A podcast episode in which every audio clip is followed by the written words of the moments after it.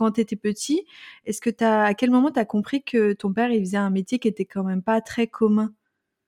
Alors, heu, c'est vrai que beaucoup de personnes me posent, cette question, heu, parce que je comprenais pas trop. Des fois, il rentrait tard le soir, il partait toute la journée, toute la semaine.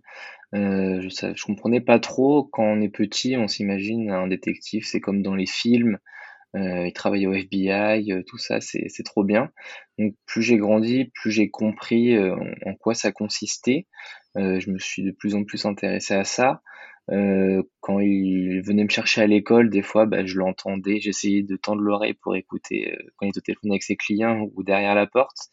Heu, j'étais assez curieux, donc je posais de plus en plus de questions et de de fil en aiguille, bah, c'était comme une évidence pour moi.